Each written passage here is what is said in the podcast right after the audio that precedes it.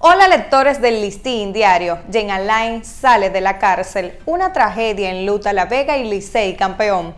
Estas son algunas de las frases y noticias que protagonizaron esta semana. Luego de un extenso proceso judicial, el tercer juzgado de instrucción del Distrito Nacional le varió la prisión preventiva al ex procurador Jen Alain Rodríguez. Le fue impuesta prisión domiciliaria, una garantía económica de 50 millones de pesos, impedimento de salida del país y tendrá que utilizar brazalete electrónico de rastreo, los mismos que en su gestión implementó. A su salida del tribunal, al ex procurador se le vio agotado y sus únicas palabras fueron buenas noches y que Dios los bendiga. Por otro lado, el colapso del edificio de multimuebles en la provincia de La Vega estremeció al país luego de que varias personas quedaran atrapadas en los escombros. Aún no se conocen las causas que provocaron el desplome de la estructura de cuatro niveles.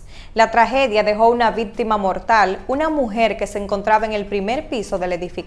Otras que permanecían en pisos más elevados pudieron sobrevivir luego de que una brigada los socorriera del desastre. La alta demanda de solicitud de pasaportes ha ocasionado una crisis en la entidad que emite el documento oficial. Decenas de personas mostraron su preocupación luego de quejarse de que las citas la estaban pautando para dos o tres meses después. Luego la institución admitió la escasez de libreta debido a la demanda de emisión que hubo el año pasado. Ahora los ciudadanos que tengan vencido el documento deberán adquirir un sello especial para extender la vigencia del pasaporte. Los Tigres del Licey se coronaron como campeones del torneo de béisbol otoño-invernal después de vencer a las Estrellas de Oriente en un partido comprometedor y muy competitivo. El glorioso equipo azul obtuvo su corona número 23 y ahora representará a la República Dominicana en la Serie del Caribe. Con esta nueva corona, el Licey se convierte en el equipo más ganador en la del béisbol dominicano